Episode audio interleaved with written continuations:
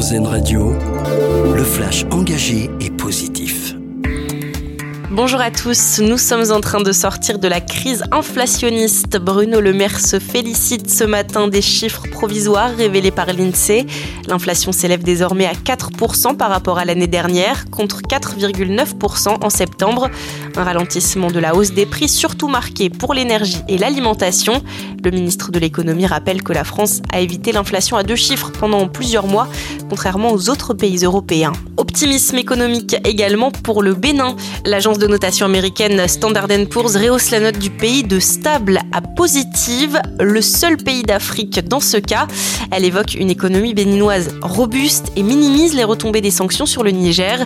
C'est surtout la croissance économique qui rassure l'agence. Selon les projections, le PIB du Bénin doit continuer d'augmenter de plus de 6% chaque année jusqu'en 2026.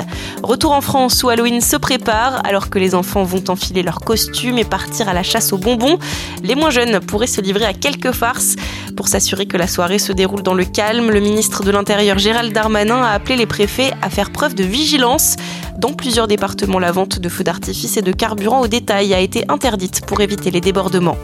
Pensez à ranger ou bien attacher vos objets d'extérieur. Si vous vivez dans le nord-ouest de la France, ça va souffler sur un grand quart du pays à partir de demain soir. La tempête Kiaran se fera particulièrement sentir en Bretagne et en Normandie, avec des rafales de vent jusqu'à 150 km/h et des vagues imposantes. Trois départements de la pointe bretonne seront placés en vigilance orange. En parallèle, et dès aujourd'hui, la Haute-Corse a été placée en alerte orange pour des vents importants également. Soyez prudents et restez informés de l'évolution du phénomène. Et puis des passe-temps et des hobbies. C'est la recette du bonheur selon une récente étude de l'université College London. Les personnes âgées qui pratiquent des activités comme le jardinage, la lecture ou des jeux déclarent être en meilleure santé et plus heureux. C'est notre dossier solution du jour à lire sur positiveair.fr. Très bonne journée à tous. Une autre vision de l'actualité. C'était le flash engagé et positif d'Airzen Radio.